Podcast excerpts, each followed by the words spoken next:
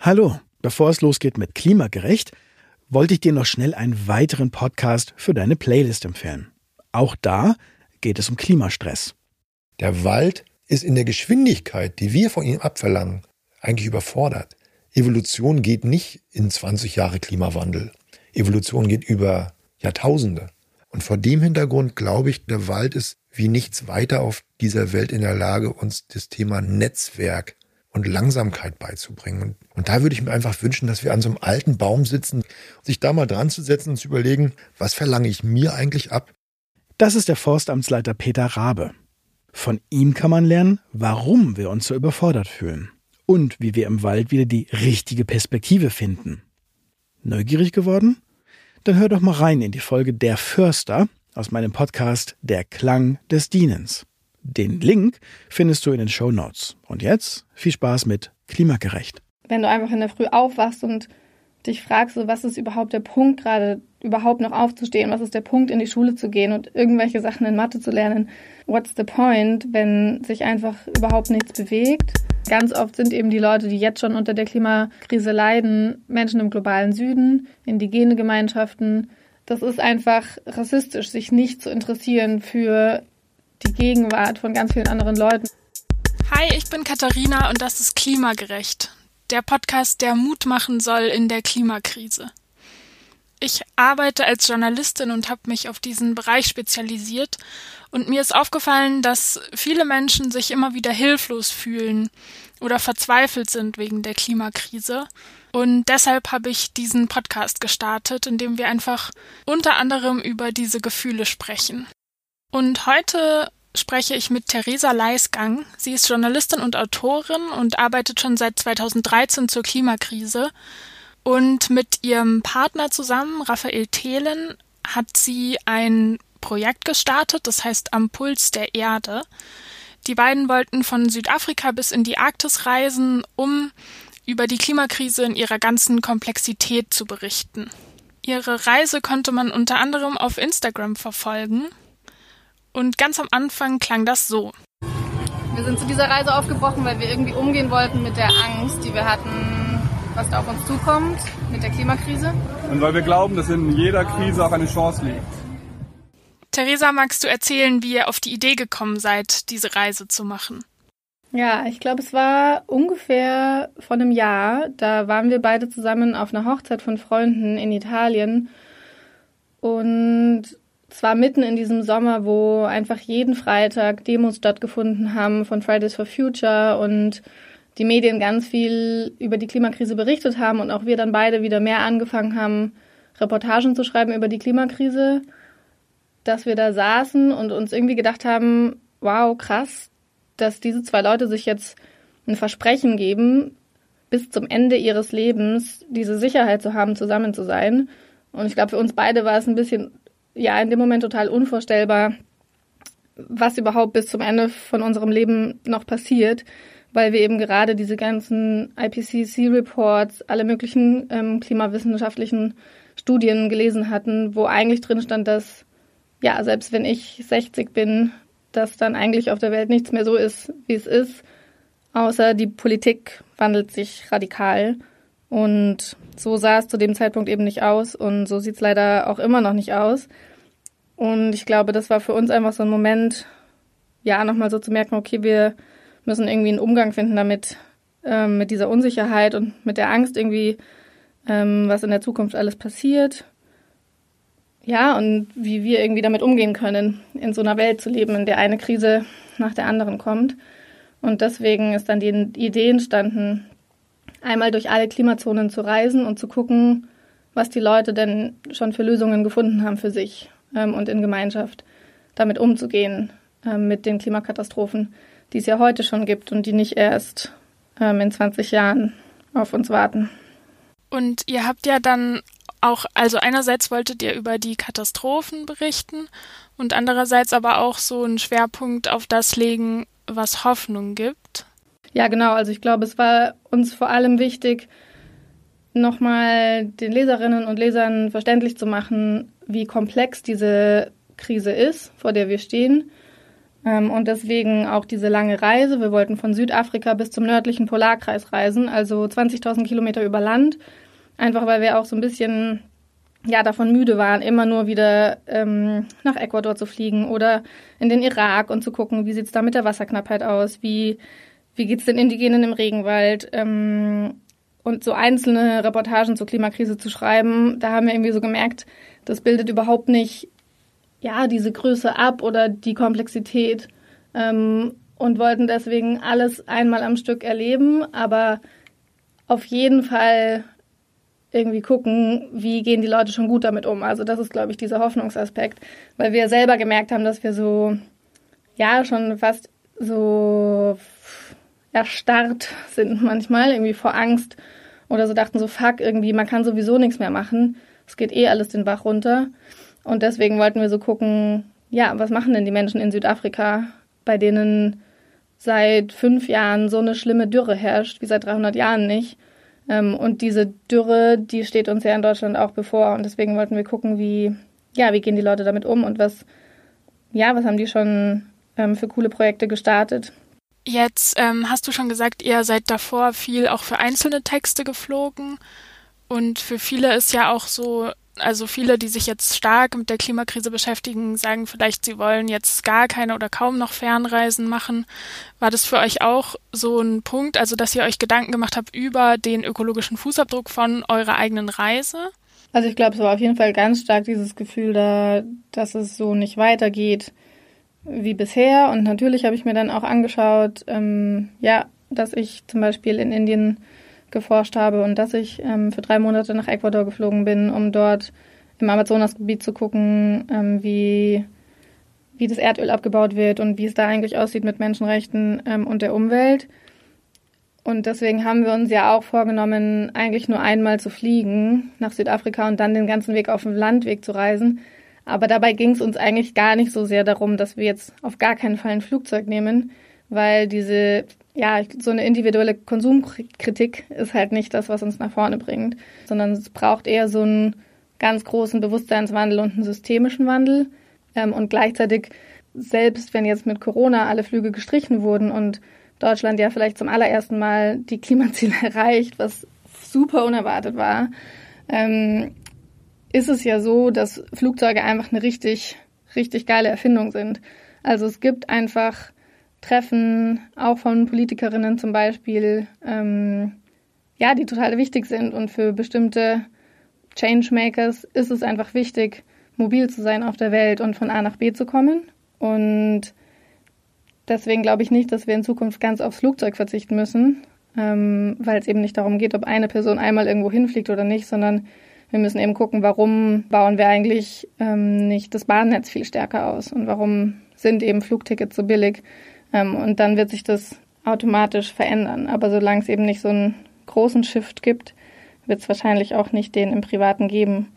Und ja, da kommen ja auch mal ganz viele Fühle wie Scham und Schuld mit rein. Und ich glaube, das bringt uns eben gar nicht nach vorne. Ja, voll, voll spannend, dass du das sagst. Das ist so ein Prozess, der, glaube ich, bei mir erst relativ spät auch so angefangen hat, weg von diesem individuellen und noch stärker auf das, auf die gesellschaftliche Ebene, was glaube ich mega wichtig ist. Ja, also mir ist es glaube ich wichtiger, meine Freundinnen zu animieren, sich mit ähm, der Klimapolitik wirklich auseinanderzusetzen oder mit den Folgen, die die Klimakrise jetzt schon hat auf Leute im globalen Süden und zu gucken, wie kann man da unterstützen, anstatt sie irgendwie ja blöd anzureden, warum sie jetzt nach Griechenland in Urlaub fliegt weil sie wahrscheinlich gute Gründe dafür hat, wenn da ihre Community ist oder sie dort politische wichtige Arbeit mal gemacht hatte nach dem Abitur. Hm, genau. Ich glaube, ich fände es cooler, wenn wir einfach alle zusammen so die großen Fragen angehen, anstatt uns in diesem Klein-Kleinen zu verlieren. Ja. Jetzt habt ihr ja in Südafrika eure Reise angefangen und euch da in Kapstadt mit dem Day Zero beschäftigt. Ähm, ich sag ganz kurz, worum es da geht vor gut zwei Jahren hat Kapstadt eine ganz schlimme Dürre erlebt, also die schlimmste Dürre seit über 100 Jahren. Und es wäre fast zu dem Tag gekommen, an dem einfach kein Wasser mehr aus dem Wasserhahn gekommen wäre. Und es gab dann verschiedene Kampagnen und die haben den so als Day Zero ähm, ja benannt. Wen habt ihr dort getroffen? Wir sind nach Kapstadt gekommen und wussten grob, dass wir gucken wollen, wie eigentlich gesellschaftlicher Wandel funktionieren kann, sogar in einem Kontext, wo das ziemlich unwahrscheinlich ist.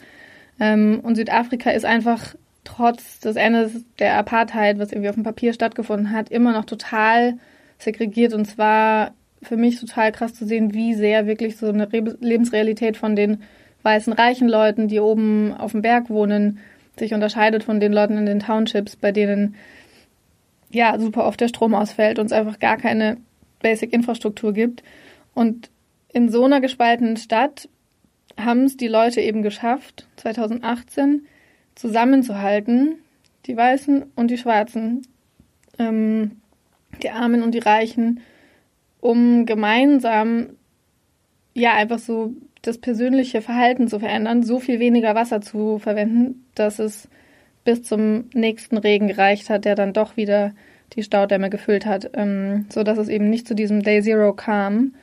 Und das fand ich ziemlich erstaunlich. Ähm, damals, als ich das in den Nachrichten mitbekommen habe, das ging ja auch um die ganze Welt damals, dass es eben doch sein kann, dass, dass alle zusammen verzichten. Weil das war ja immer so was, ähm, wovon man hier immer gesagt hat, nee, aber die Leute wollen halt nicht verzichten auf ihre Urlaubsreise und sie wollen auch nicht verzichten ähm, ja, auf, auf ihre neue Kollektion von Kleidung, die irgendwie ganz unterschiedliche Auswirkungen hat und so weiter. Also jeder Schritt in unserem Leben hat ja viele Auswirkungen. Und da zu gucken, wenn es wirklich ähm, in so einer Notsituation hart auf hart kommt, kriegt man es dann kriegt man es dann irgendwie hin. Und spannenderweise haben wir das ja jetzt auch gerade nochmal in Corona gesehen, dass es irgendwie doch geht. Und genau diese Geschichte haben wir eben in Kapstadt auch erzählt. Ich habe auch mal zu dem Thema auch einen Text geschrieben, was wir von der Wasserkrise für die Klimakrise lernen können. Und das war eben auch noch vor der Corona-Krise und ich war auch voll beeindruckt, von dem, was du auch gesagt hast, was für Möglichkeiten entstehen, wenn Menschen merken, wow, das ist jetzt wirklich eine Krise und die Krise ist real. Und was ich mich so ein bisschen gefragt habe, ähm, die Klimakrise ist ja auch real, aber sie fühlt sich für viele nicht so an. Ich habe mich gefragt, wie man das so übertragen kann, habe aber nicht so wirklich eine Antwort gefunden. Ich weiß nicht, waren das auch Fragen, die ihr euch gestellt habt? Ja, total. Ich meine, diese Frage von Nähe und Distanz ist ja generell beim Geschichtenerzählen einfach total wichtig. Also wenn es einen Fahrradunfall bei mir am Cottbusser Tor in Berlin gibt, dann bin ich davon einfach viel mehr betroffen, weil ich weiß, ich fahre jeden Tag fünfmal selbst über diese Kreuzung und das hätte auch ich sein können, als wenn ja ganz weit weg irgendwie Leute von einem Erdrutsch verschüttet werden. Aber ich glaube, mir ist da voll wichtig, dass wir bewusst mit solchen Strukturen auch umgehen, weil ganz oft sind eben die Leute, die jetzt schon unter der Klimakrise leiden, ähm, Menschen im globalen Süden, indigene Gemeinschaften. Ähm, und da kommt für mich einfach so, ja, so ein Thema rein, was jetzt auch gerade nochmal total hochgekocht ist.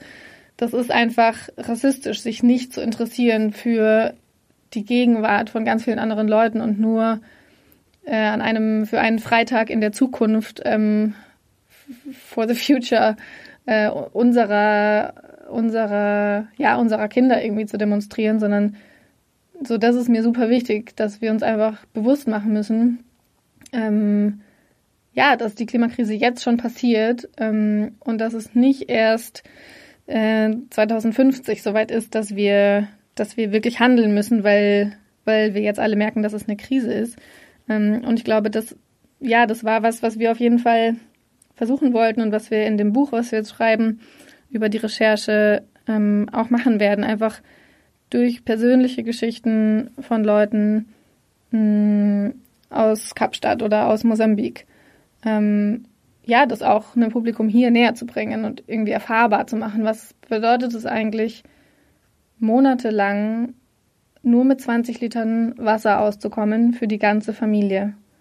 Und das war eben das, was uns zum Beispiel zwei ähm, Schülerinnen erzählt haben aus dem Township in, in Kapstadt, die auch total beeindruckt waren davon, wie die Stadt irgendwie zusammengehalten hat. Und gleichzeitig haben sie aber natürlich gesagt, naja, die weißen Leute hatten immer noch 50 Liter pro Wasser ähm, als Budget zur Verfügung, was bei denen aus dem Wasserhang gekommen ist. Und bei uns in den Häusern ist einfach nach 20 Litern gar kein Wasser mehr gekommen. Und Lisa zum Beispiel, mit der wir gesprochen haben, die hat noch drei Geschwister und das bedeutet, ihre Großmutter hat einfach in der Früh so Plastikflaschen abgefüllt und hat jedem gesagt, hier sind eine zwei Liter und das ist für heute alles, was du bekommst zum Waschen, Zähneputzen ähm, und Trinken und mehr gab es einfach nicht.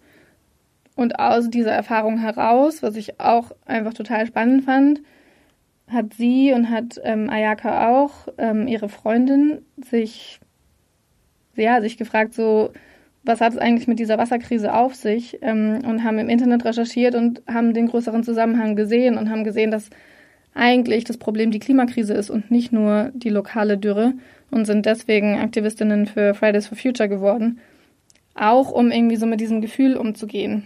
Ähm, ja, so zu merken, äh, wir sitzen hier in der Scheiße und die Politik bewegt sich nicht. Und Ayaka hat dazu einen ganz, ähm, ja, einen ganz schönen Satz gesagt.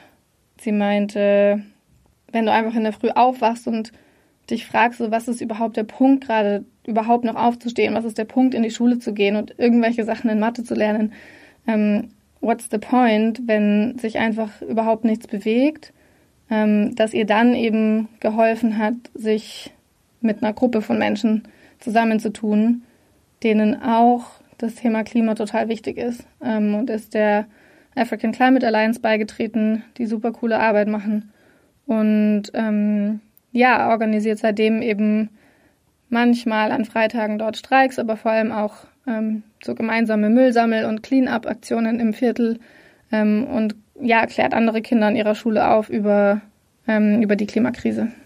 Meine, gerade diese Aussage macht mich voll, macht mich voll betroffen. Ähm, jetzt die nächste Station war ja auch ähm, ziemlich schlimm, oder ich weiß nicht, ob es die nächste in eurer Reihenfolge war, aber ich würde mit dir gerne noch über Mosambik sprechen.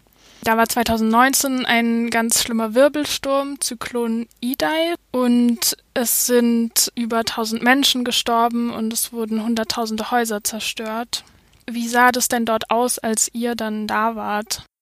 Ja, ich hatte tatsächlich auch so ein bisschen mulmiges Gefühl, weil wir ja so 2000 Kilometer in, in Minibussen über Land dorthin gefahren sind nach Beira. Das ist eine Küstenstadt in Mosambik, die eben am allerschlimmsten betroffen war. Und da hatten wir einfach ganz viel Zeit, so das nochmal auf uns wirken zu lassen, was wir in Südafrika erlebt hatten. Ähm, und uns auch mental darauf vorzubereiten, dass jetzt einfach die Situation noch viel akuter ist in Mosambik, weil einfach erst genau ein Jahr zuvor dieser Sturm auf die Küste getroffen ist mit 250 km/h und einfach alles weggerissen hat. Und als wir ankamen, war ich total berührt davon, dass wie viel Power ähm, in diesen Communities war und wie ja wie sehr alle Leute nach vorne geguckt haben. In einem kleinen Dorf in der Nähe von Beira, zum Beispiel in Yangao, waren wir für einige Tage ähm, zu Besuch bei Antonia und Wengai. Und Antonia ist eine von den Frauen, die in so einem feministischen Netzwerk ja quasi einfach Gruppenarbeit gemacht hat, Gott sei Dank schon vor dem Zyklon. Das heißt, diese Struktur gab es schon. Ähm, und da haben sich die Frauen einfach regelmäßig getroffen und auch nur unter Frauen und sich gegenseitig unterstützt. Und es hatte so ganz viele Formen. Aber das Schönste fand ich, glaube ich, dass die das ja, dass die sich selbst organisiert haben und dass da nicht eine NGO kommen musste.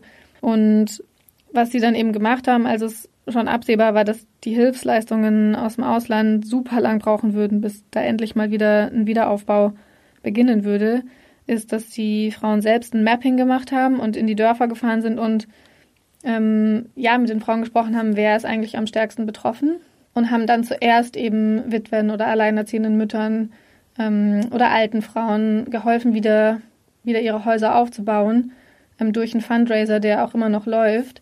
Und das ist, glaube ich, so ein großer Punkt ähm, an Resilienz, einfach zu, ja, sich nicht in so einer Opferrolle festzusetzen oder ja, zu lange irgendwie so dabei zu bleiben, sich nur zu empören oder alles zu bedauern, sondern auch ins Tun zu kommen, so aktiv zu werden und zu gucken, so wo ist gerade mein Handlungsspielraum.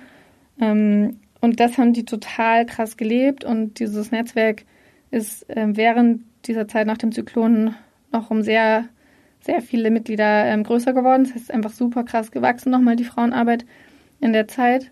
Und das war mega schön zu sehen, einfach, dass, ja, dass vielleicht Feminismus ähm, und auf jeden Fall ähm, Gemeinschaft ein total wichtige Werte sind und ein total guter Ansatz für so eine Zeit in Krisen. So klingt das übrigens, wenn Frauen, die Theresa und Raphael in Maputo, der Hauptstadt von Mosambik, getroffen haben, am Internationalen Frauentag demonstrieren. Raphael und Theresa wollten ihre Reise nach Mosambik dann in Malawi fortsetzen, aber leider ging das nicht wegen Corona und Raphael beschreibt das in dem Moment so. Wir hätten voll gerne weitergemacht. Ähm, voll traurig, jetzt die Reise hier aufzuhören, aber leider geht das auch gar nicht mehr. Uns haben voll viele Protagonisten abgesagt. Viele Leute ziehen sofort ihre Masken an, wenn sie uns sehen. Die Grenzen sind zu. Theresa, wie geht es denn jetzt weiter? Also momentan ähm, hat sich einfach total das bewahrheitet, was wir schon von Anfang an vorhatten. Wir hatten immer gesagt, dass es zwar eine Reise raus in die Welt wird, ähm, aber dass es auch eine Reise zu uns selbst werden soll und dass es natürlich ein riesengroßes Privileg ist, dass wir uns auf diese Art und Weise mit unserer eigenen Klimaangst auseinandersetzen können und mit der eigenen Angst und Unsicherheit vor dieser Zukunft. Ähm, und dafür gab es jetzt einfach extrem viel Raum und ich habe das total genossen. Ähm, ja, und es war einfach ein großes Privileg, jetzt auch wieder diese Zeit nehmen zu können und wirklich so in uns reinzuhorchen, was, was ist denn, ja, was, was bewegt es in mir, wenn, wenn die ganze Welt in Flammen steht oder wenn, wenn es diesen Lockdown gibt und wenn Bewegungsfreiheit mehr eingeschränkt wird. Ähm, wie, wie gehen andere Menschen mit dieser Angst um und wie gehen wir hier um? Und wir hatten das Glück, in Brandenburg in ähm, das Haus des Wandels ziehen zu können. Das ist ein Gemeinschaftsprojekt, in dem wir seit einem Jahr engagiert waren. Und hier sind wir auch wieder in Gemeinschaft, glaube ich, ganz anders umgegangen mit Corona und mit der Krise und mit, mit der Angst ähm, als viele andere Leute, die ja, die vielleicht alleine in einer Stadtwohnung saßen. Mm, ihr habt ähm, auf eurer Website habe ich noch mir einen Satz rausgesucht. Ihr habt geschrieben, ihr sucht die Antwort auf eine Frage oder auf die Frage, können wir uns noch freuen auf unsere Zukunft? Was ist da momentan so deine persönliche Antwort darauf? Ich kann mir vorstellen, dass die sich auch immer mal wieder ändert. Hm. Ja, ich glaube, es für mich hat sich das so sehr aussichtslos angefühlt, dass wir es irgendwann schaffen, die Politik dazu zu bewegen, zum Beispiel tatsächlich ähm, den Flugverkehr mehr zu begrenzen oder mehr zu besteuern oder solche strukturellen ähm, Veränderungen vorzunehmen. Ähm, auch aber, glaube ich, so einen kulturellen Wandel habe ich einfach letztes Jahr noch nicht gesehen und Anfang des Jahres, als wir losgefahren sind, so, dass sich Menschen einfach nochmal hinsetzen und überlegen, so, was ist mir wirklich wichtig? Ähm, genau, muss ich wirklich immer noch ein größeres Auto haben oder muss ich wirklich nach Thailand in den Urlaub fahren oder geht es eigentlich am Ende nicht doch darum, dass ich einfach mit meiner besten Freundin eine gute Zeit habe und es ist ein bisschen egal, wo das ist. Ähm, also so ein bisschen auf dieser Metaebene war ich mir da wirklich unsicher, ob es ja, ob so ein so einen Wandel geben würde. Und das hat mir auf jeden Fall mega viel Hoffnung gegeben zu sehen, dass ganz, ganz viele Leute, zumindest in meinem Umfeld, in meiner Bubble, sich schon Gedanken darüber gemacht haben, dass wir so nicht weiter so nicht weitermachen können. Ähm, und das hat ja auch gezeigt, dass man anscheinend doch den Flugverkehr stoppen kann. Ähm, und ich finde, für mich war auch einfach dieses Zeichen, dass so viele Menschen letzte Woche auf der Straße waren ähm, bei den Black Lives Matter Demos. Auch das hat mir so total Hoffnung gegeben, dass, dass es doch ein Umdenken geben kann und dass es doch so ein eben eher kulturellen Wandel ähm, ja, geben kann. Es muss ein kollektiver Wandel sein, dass alle Menschen merken, okay, bis hierhin und nicht weiter. Und dass diese Wut auch und, und diese Angst transformiert werden kann auf der Straße in, in solchen Demonstrationen. Ähm, ja, von daher bin ich, glaube ich, jetzt auf jeden Fall hoffnungsvoller, als ich es noch zum Beginn unserer Reise war. Voll schön. Ich fand's mega, mega inspirierend und voll gut, mit dir zu sprechen. Vielen Dank dafür. Sehr gerne. Danach hat Theresa noch einen Punkt genannt, der ihr super wichtig ist und der dieses Gespräch für sie nochmal zusammenfasst.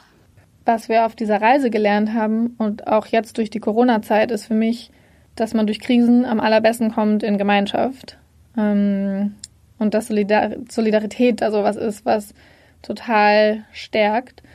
Das hat mir, ja, das hat mir Ayaka und Lisa erzählt, die zwei Fridays for Future Aktivistinnen in Kapstadt, die einfach so durch dieses Engagement in einer Gruppe mit anderen Klimaaktivistinnen wieder total Hoffnung geschöpft haben für äh, ein Leben in dieser Krise, was in Südafrika einfach wirklich jeden Tag total in your face ist.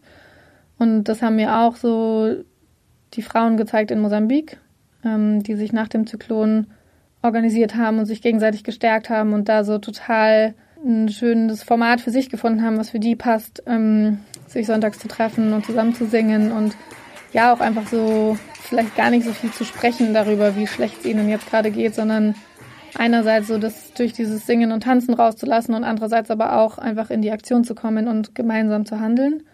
Und ich glaube auch, dass das für so einen größeren Rahmen so für eine Angst vor der Ungewissheit in der Zukunft am allerbesten ist, sich mit anderen zu verbünden. Und das ist was, was wir hier gerade total viel leben, wo wir ums Lagerfeuer sitzen und ähm, miteinander teilen, wie es uns gerade geht. Und auch einfach nochmal so sehr sich bewusst zu machen, welche anderen Gruppen es jetzt vielleicht gerade gibt, mit denen man sich verbünden könnte, auch über die Distanz hinweg.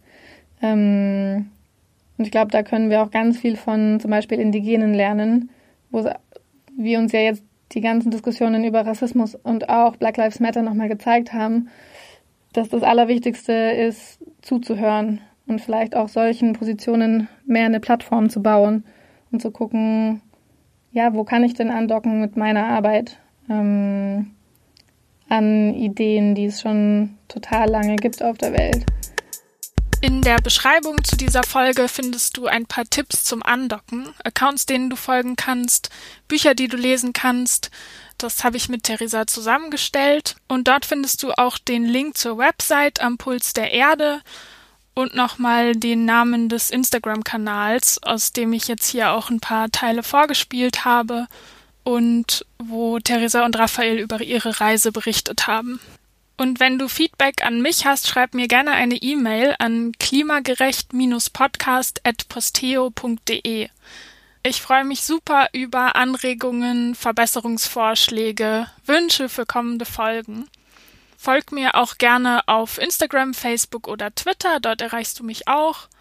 Und wenn dir dieser Podcast gefällt, teile ihn mit deinen Freundinnen, abonniere ihn und schreib mir sehr gern eine Bewertung.